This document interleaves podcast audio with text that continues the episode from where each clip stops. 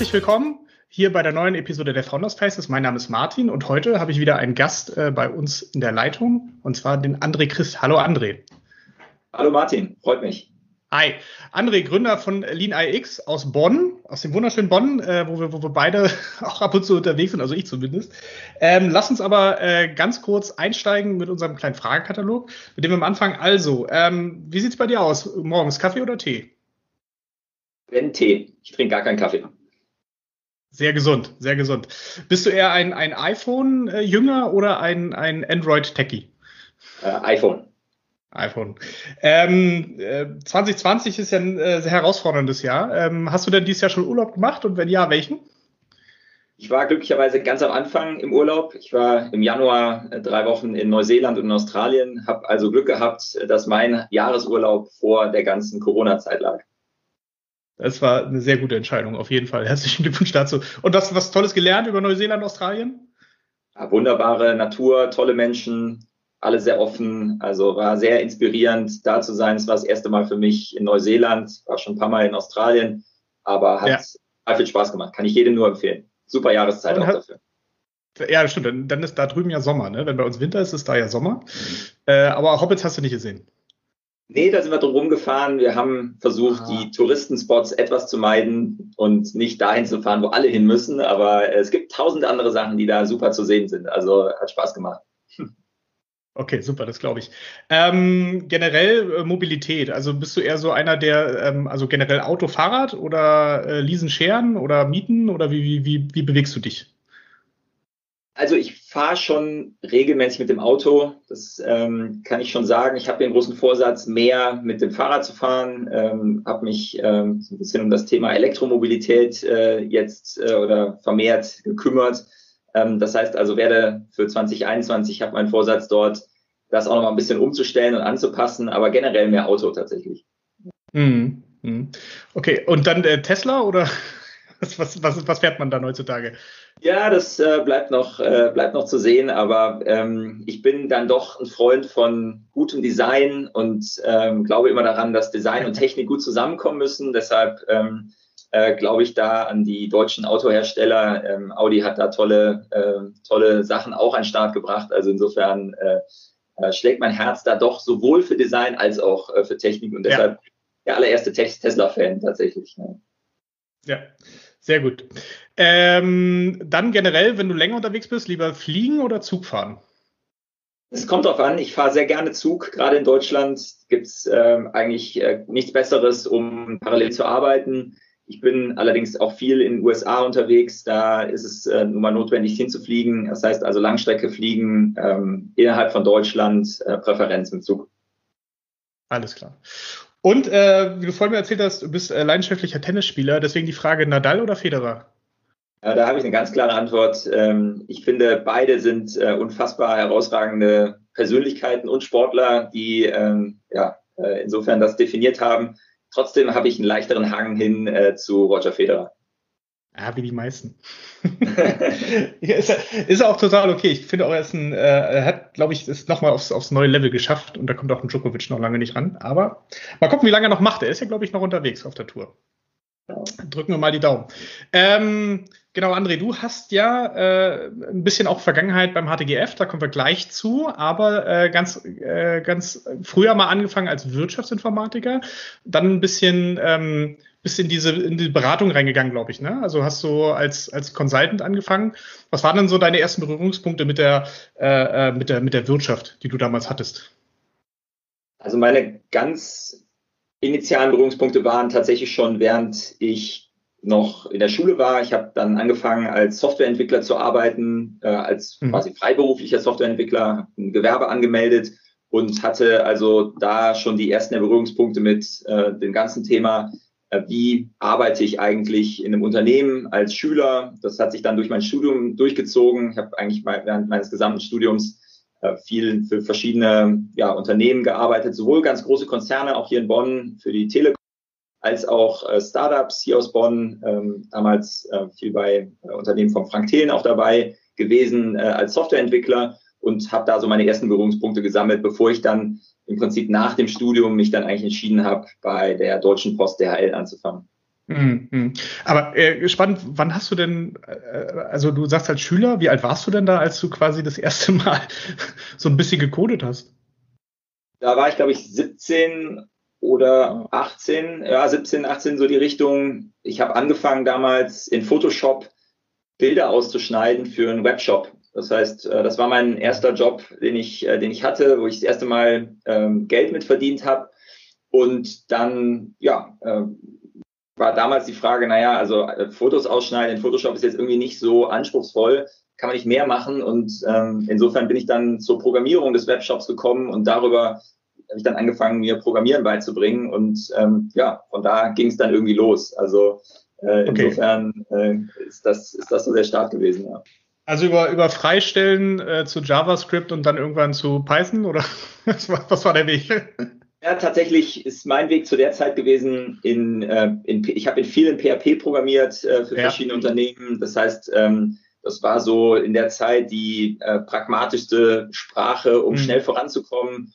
Und ähm, insofern ist das so der Werdegang am Anfang gewesen, genau, viel JavaScript, PHP und dann später äh, Java dazu gekommen, ähm, habe auch mal Sachen in C++ gemacht. Ich bin kein großer Verfechter von irgendeiner Programmiersprache äh, weil ich mhm. glaube, dass die Konzepte irgendwie alle immer, immer überall vorkommen, aber ähm, äh, glaube, dass im Wesentlichen geht es darum, irgendwelche Probleme zu lösen und äh, da ist die Programmiersprache zweitrangig.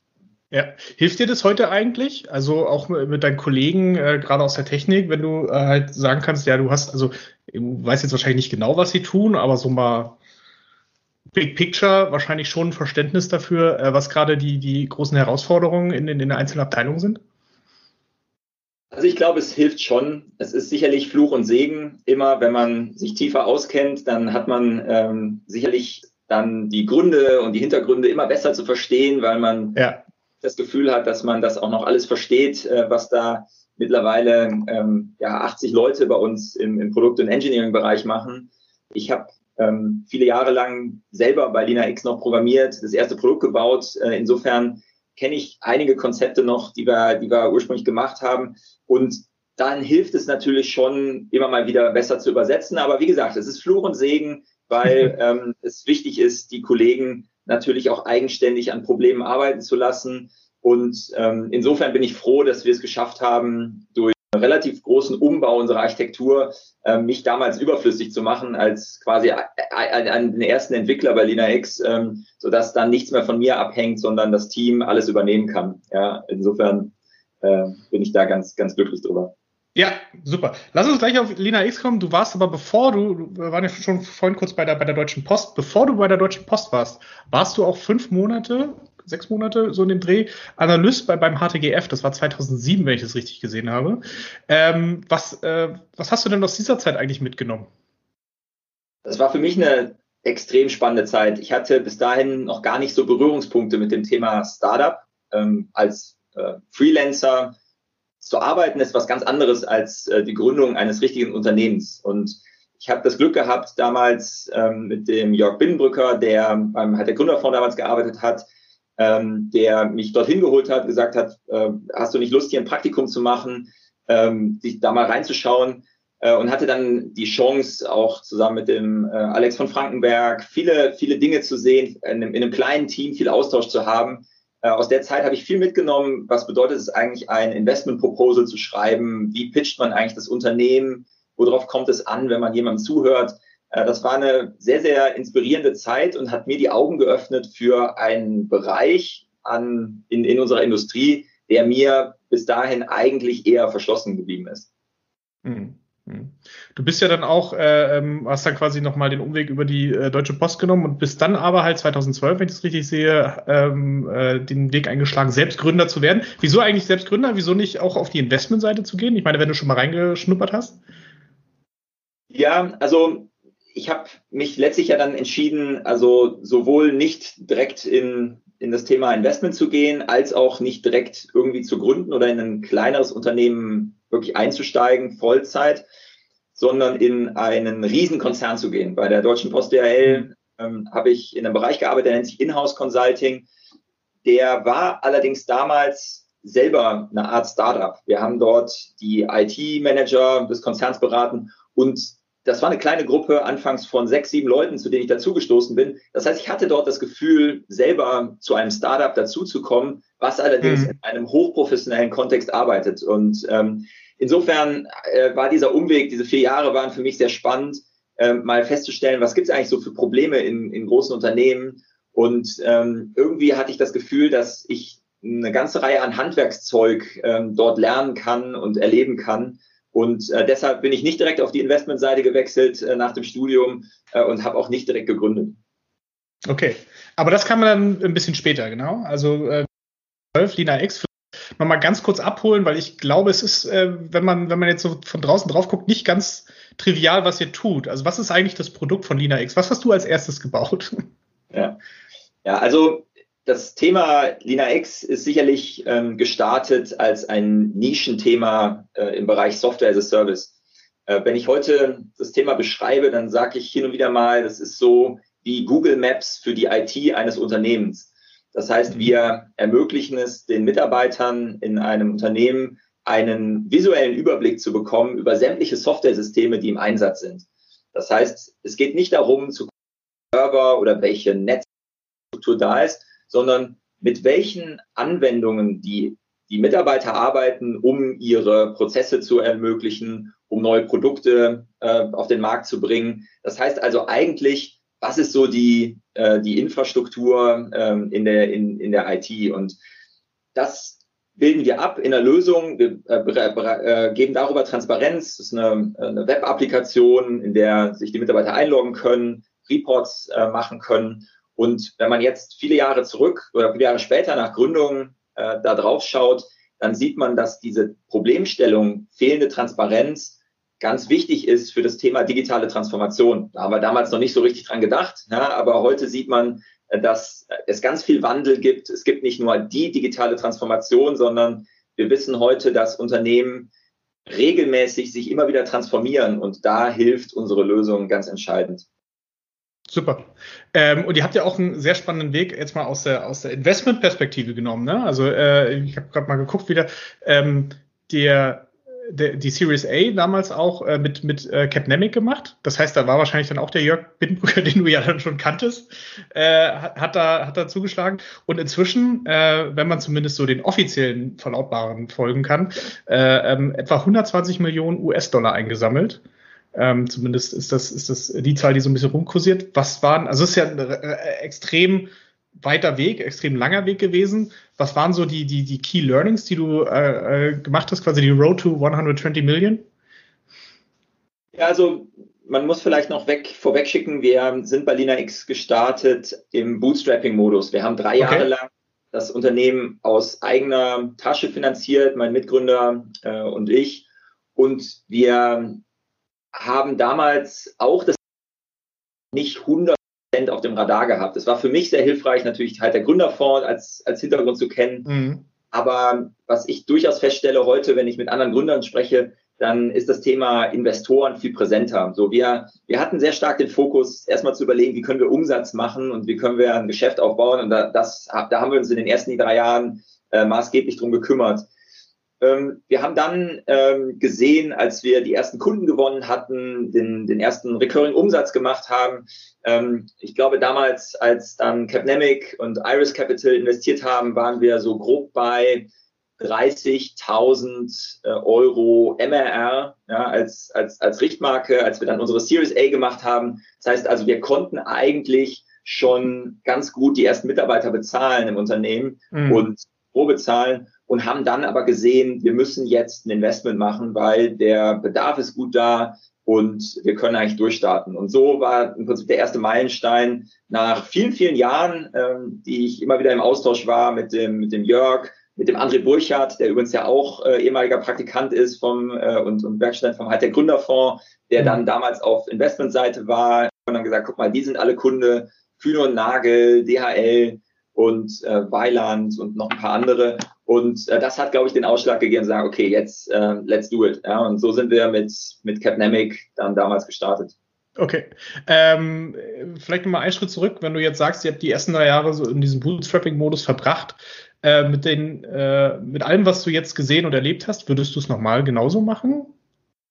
Oder würdest also du jetzt vielleicht ein bisschen früher Richtung Investment gucken? Ja, also genau richtig. Ich würde früher in Richtung Investment gucken. Drei Jahre Bootstrapping sind deutlich zu lang. Äh, mhm. Wir haben gesehen, dass es natürlich hilft, dich zu zwingen, immer wieder zu überlegen, wie machst du Umsatz, wie setzt du das Geld möglichst äh, wertstiftend ein. Was du aber auf der anderen Seite verlierst, ist, dass eine, ein Kern an Mitarbeitern sich identifizieren mit dem Produkt, die Werte des Unternehmens aufsaugen, die Erfahrungen ganz am Anfang mitmachen. Und so sind wir viele Jahre nach dem Bootstrapping hinterhergelaufen, immer wieder einen Kern an Mitarbeitern zu schaffen, die mhm. diese Erfahrungen auch mitmachen. Also das heißt, wenn ich heute was empfehlen kann, ich finde das Bootstrapping sehr, sehr empfehlenswert. Wahrscheinlich zwölf bis 18 Monate maximal. Und dann, glaube ich, ist es extrem wichtig, ähm, in, in anderen Gang zu schalten. Ja, und ähm, insofern, wenn man sich aussuchen kann. Aber auf der anderen Seite muss man auch sagen, auch wir haben damals immer wieder uns mit Investoren ausgetauscht, die auch alle mhm. nicht investieren wollten. Das heißt also, es ist auch so leicht gesagt. Ne? Also äh, wir waren schon ähm, nicht so, dass wir gesagt haben, wir wollen unbedingt drei Jahre Bootstrapping machen, sondern wir haben eine lange, lange Liste auch gehabt, wiederum an Investoren, die das Thema nicht verstanden haben, die gesagt haben, das ist eine Nische, da kann man eigentlich gar nicht wachsen, da gibt es zu viele Unternehmen, das ist nicht spannend, das ist nicht hip genug. Also ähm, das ist sicherlich auch ein Grund äh, für die drei Jahre Bootstrapping. Ja, ja okay. Verstanden, verstanden. Ähm, kannst du vielleicht auch so ein bisschen kurz teilen, was, äh, also für dein Gefühl so, was war denn so der Tipping Point in dem Moment, wo es wirklich umgeschlagen ist von diesem keiner versteht's zu äh, weil inzwischen, glaube ich, äh, jeder hätte gerne Lina X im, im, Portfolio, kann ich zumindest so sagen. Äh, das heißt, das muss ja irgendwann, muss, muss sich das ja gedreht haben. Ne? Also gab es äh, im, im, Markt irgendwann ein Thema, was sich gedreht hat, oder war das einfach ein Prozess, der sich mal ein paar Jahre gezogen hat, dass äh, heute halt große Unternehmen wie eine Volkswagen oder so sagen, ey, ich brauche jetzt unbedingt dieses Google Maps für meine komplette IT, weil sonst kann ich hier nicht mehr äh, gerade ausgucken.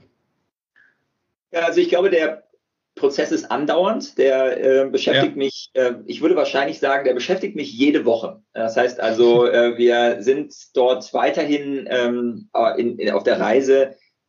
Dieses Thema, also Transparenz in der IT ist ja erstmal eine, ein, ein Grundthema, wo man sagen kann, naja, ist irgendwie nett zu wissen, welche Software ich habe. Es ist aber viel interessanter, sich zu überlegen, was mache ich mit und wofür setze ich sie ein? Ja, und ja. heißt, ich glaube, über die neun Jahre ist es mittlerweile mehr und mehr verstanden, dass es für die, für das Unternehmen, für Entscheidungsträger außerhalb der IT spannend ist zu verstehen, wie schnell entwickle ich mich in der IT? Wie viel Fortschritt mhm. habe ich bei meiner Umsetzung von Veränderung? Das heißt also, uns geht es mehr darum, gar nicht äh, sozusagen zu sagen, jetzt hast du ein aktuelles Bild deiner Landschaft, sondern es geht schon darum, Möglichkeiten aufzuzeigen, um zu messen, wie gut ist deine Architektur denn heute und wie viel Fortschritt machst du denn eigentlich? Ähm, wenn wir mit Kunden sprechen, die ein Stück weit mehr außerhalb der IT sind, dann ist die Frage eigentlich immer, ist weniger sozusagen, ist meine IT jetzt transparent, sondern wie gut ist eigentlich meine Architektur und wie viel Fortschritt mhm. haben wir gemacht und wo sollten wir denn eigentlich hin? Und ich glaube, das haben wir in den letzten Jahren besser erklären können.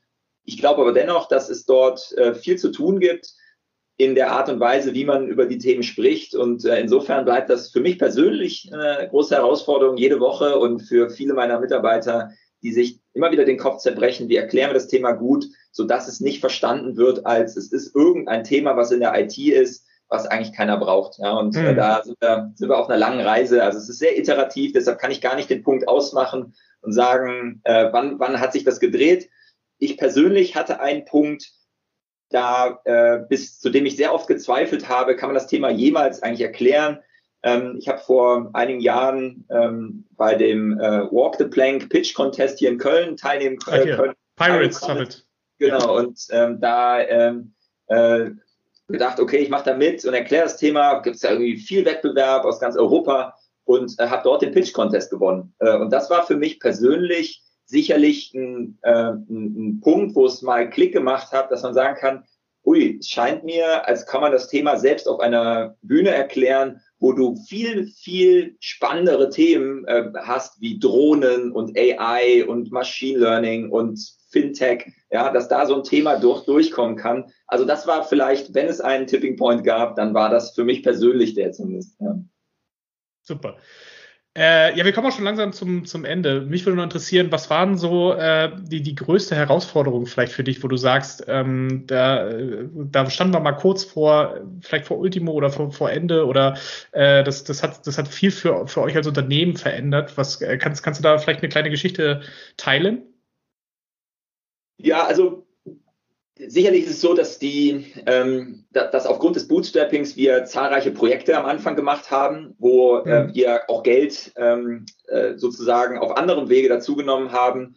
Ähm, insbesondere gab es Kollegen oder ehemalige Kollegen von der Deutschen Post DHL, die uns und mir die Möglichkeit gegeben haben, äh, Projekte zu machen, Geld reinzuholen. Das war sicherlich so ein Punkt, äh, wo äh, man dann sicherlich gesehen hat, wenn es jetzt kein Investment gibt, äh, dann muss man irgendwann hingehen und dann doch wieder arbeiten.